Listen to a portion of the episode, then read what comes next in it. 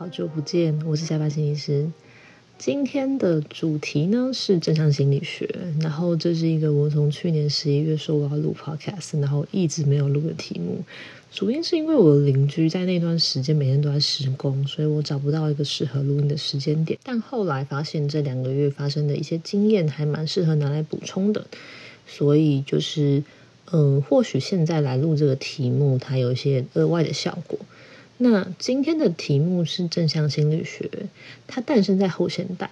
然后在这个时代呢，呃，它是有更多的实证研究，同时大家也开始在反思说，到底什么是心理健康的一个时期。那其实，呃，关于正向心理学，它并没有一个很完整的理论脉络，或者是说一个学派。我个人觉得，它比起是一个新的理论学派，它更像是说提供了一个不同的观点，然后让我们试着从不同的角度来看问题，然后引导出对于心理健康不同的方向跟见解。所以，也许有些时候啊，正向心理学的看法，它看起来会跟我们传统心理治疗的一些理论互相违背。但其实，我觉得它给予的是更多的补充。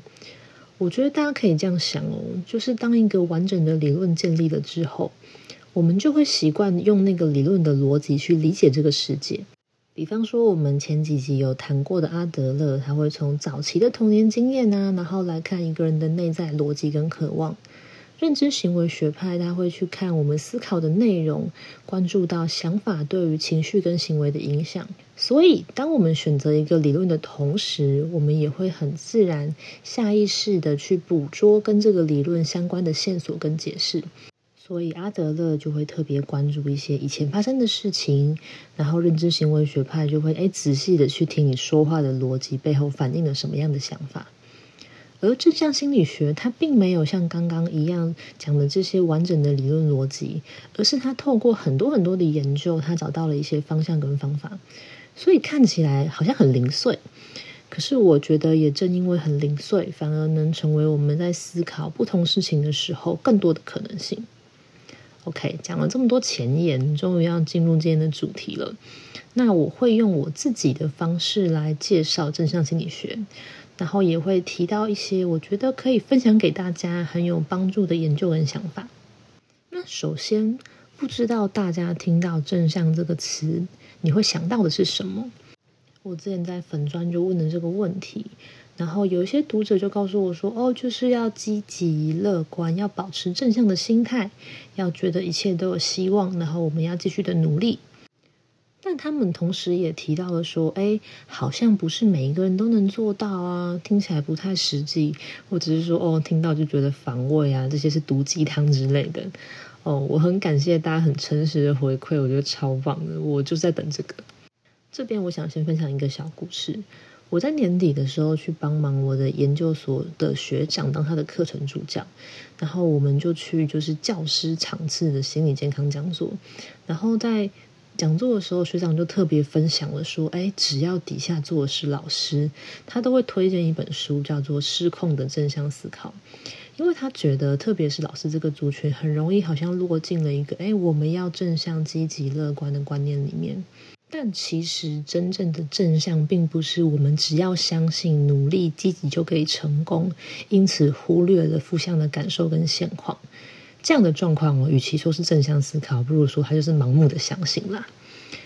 所以，如果要我来介绍正向心理学，我可能不会从刚刚讲的形容词开始，我想要从一个问题的提问开始。那首先，先介绍一下一个背景是。我们都知道，重大的灾难会对人的身心有强烈的冲击。比方说，最早人们是从战争结束之后，哎，注意到这些退伍士兵的状况，才发现哦，有创伤后压力症候群的存在。过往的心理治疗会去关注，哎，这些人他发生了什么事情，以至于他产生了创伤跟症状，然后我们要怎么样帮助他？但也有人发现说。哎，其实不是每一个人经历了战争、经历了灾难，都会陷入这样长期严重的创伤跟后遗症。有一些人，他能够在一段时间之后逐渐恢复，甚至他展现了创伤之后的成长。于是，有另外一群心理学家，他们就想问这个问题：是什么让这些人得以从灾难中幸存？并且恢复甚至成长。那如果我们找到了其中的一些方向，是不是就能够带给人们更多的帮助跟指引呢？从这个角度来看的话，其实正向心理学也就是想要从更平衡的另一个角度，把我们过往关注在病理的方向转移到更有力量的另一面，而目的其实同样都是为了要追求心理健康的进展。那接着，除了刚刚那个问题以外，正向心理学它也对于心理治疗提出了另外一个提问，是这样子的。当我们在进行治疗的时候呢，我们都会想要哎处理问题、减轻症状、增加面对压力的抵抗力。可是这一些东西就真的能够帮助我们获得想要的幸福吗？或者说，我们一定要解决完前面这些东西，我才有资格去谈我要怎么样过得幸福吗？会不会其实这些事情它并没有所谓的优先顺序？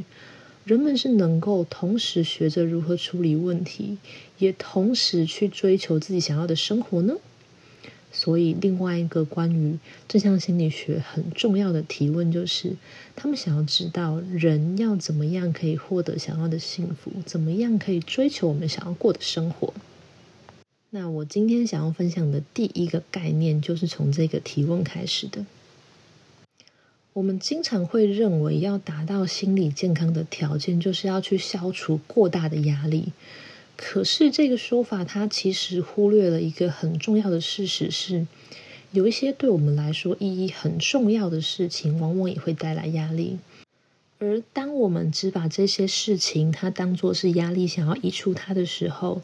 却同时也带走了我们愿意继续生活下去的燃料。之前在粉砖分享的，就是《强韧心态》那一本书里面有个故事是这样子哦，有一个美国的法学教授，他在学生时期被诊断出思觉失调症。他当时的医生因为他的状况太严重了，所以就建议他要走疗养的体系，因为他担心说，哎，他现在的状态太差了，他是没有办法完成他在大学法学院的课业。所以当时他的人生前面摆了一条路，是医生建议他的路是这样子哦。因为我是一个很严重的思觉失调症患者，为了我的身心健康，未来我可能只能住在疗养院，做一些简单的工作，避免我的压力太大，让我的症状越来越严重。但是他没有选择这一条路，他选择的是在家人跟治疗师的支持下，努力完成学业以及后续他未来三十年的学术生涯。这个教授的故事在 TED 上有他本人的分享，然后题目是《A Tale of Mental Illness》。他在呃患病多年之后才出来袒露患者的身份，他为的是想要告诉大家说：，哎，其实精神疾患跟一般人并没有不同，在遭受到暴力的医疗处置时，一样会感觉到痛苦。与此同时，他们同样有能力和渴望，可以去工作、去追求人生，可以去爱人，可以被爱。在实务工作现场，其实我们也经常经历类似的状况。比方说，我们会遇到很关心孩子的家长，觉得说：“哦，既然孩子压力这么大了，为了他的健康，不然我们就先休学好了。我们不期望他一定要出人头地啊，我们只希望他可以平安健康。”那先说，我个人是很钦佩，也很感谢家长可以在这个时候给出一个有弹性的空间，让孩子可以暂时躲起来。但我也想要分享的是，其实有些时候我们在当事人身上感受到的事情是，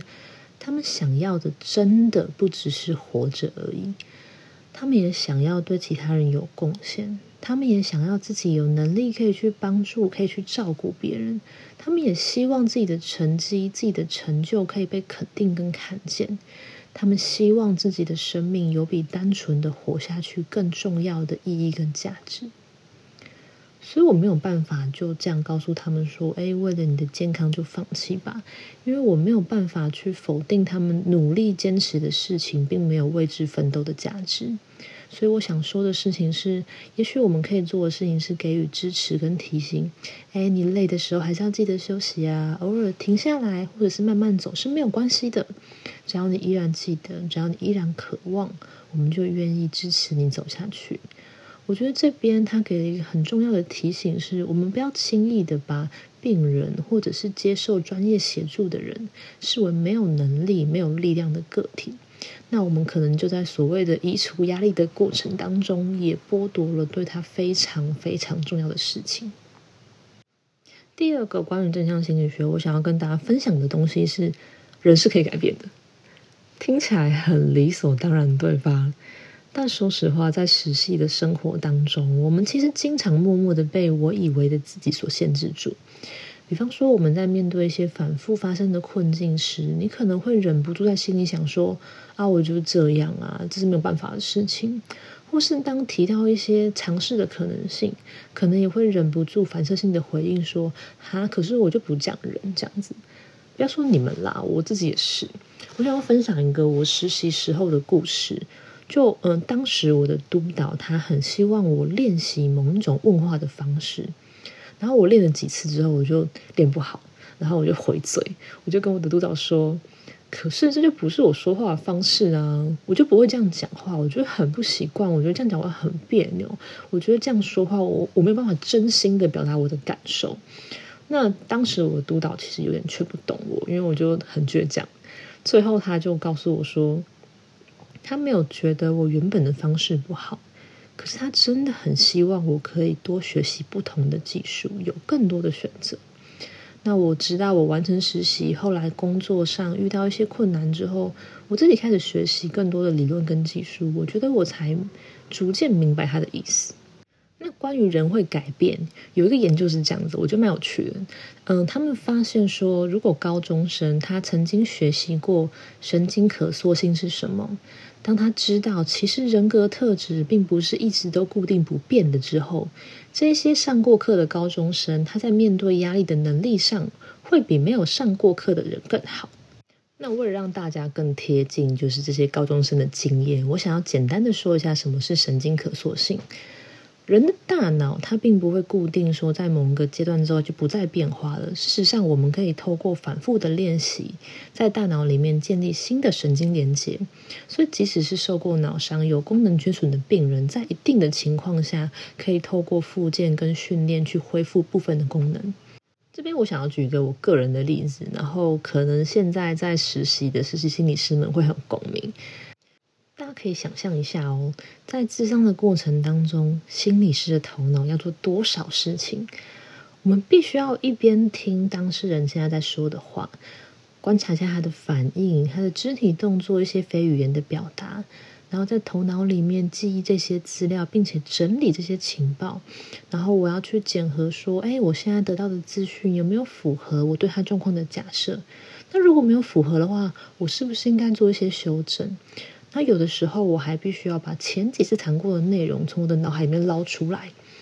那不要忘记了，在做这些事情的同时呢，当事人还在我眼前，我不可能把他放在那里都不回应他。而在我给回应之前，我又必须要决定说，我现在要说什么，我是为了什么样的目的说这一句话。在我一开始学习智商的时候啊，我是完全没有办法负担这么复杂、这么多功的处理。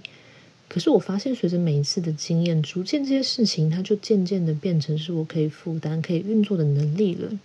因为这一些从我很菜的时候开始累积的经验，它每一次都在一点一点的改变我的大脑。当我大脑里面的这些连接被创造出来，而且变得越来越紧密的时候，我就能够表现得更顺畅。而这个过程，它就是神经可塑性。我觉得神经可塑性，它给我们一个提醒是。我们都不要太早的认定自己是做不到的。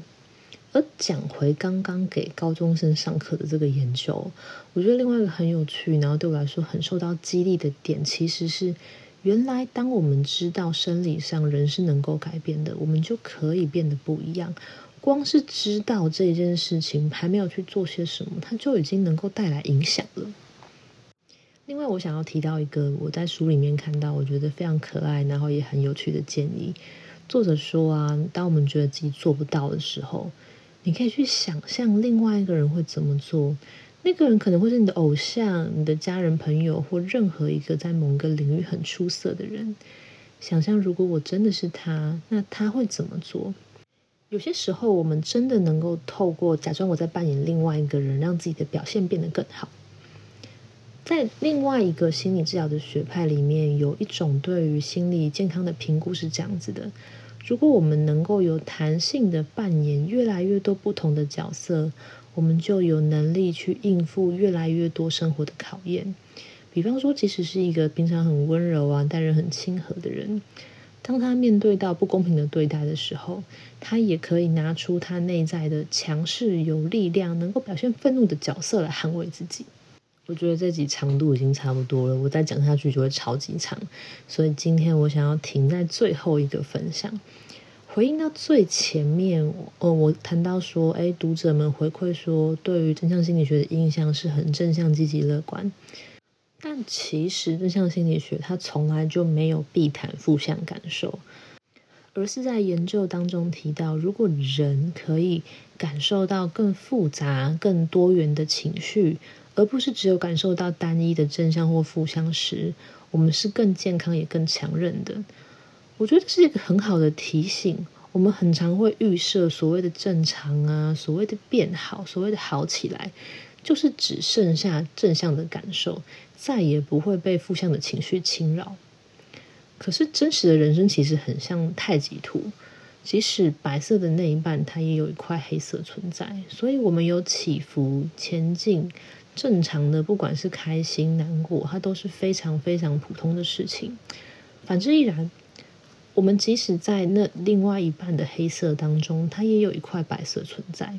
而这个正是正向心理学想要去提醒我们的，我们也要去看白色的部分。用我比较喜欢的说法是，其实我们不是在练习要思考的更真相，而是我们在练习怎么样更公平的看待自己，跟看待这个世界。好，那研究分享完了，最后的最后，就是按照惯例，想要分享一小段文章，然后这是法国作家。呃，莫泊桑很有名的一段话，或许大家都听过了。然后我觉得非常非常的适合今天的结尾，然后就念给大家听。生活不可能像你想象的那么好，但也不会像你想象的那么糟。人的脆弱和坚强都超乎自己的想象。有时我可能脆弱的一句话就泪流满面，有时也发现自己咬着牙走了很长的路。不知道大家喜不喜欢，就是 内容密度这么高的这一集。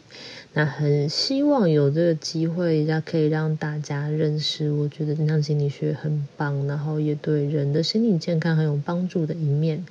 啊，希望你们会喜欢。就这样，拜拜，新年快乐。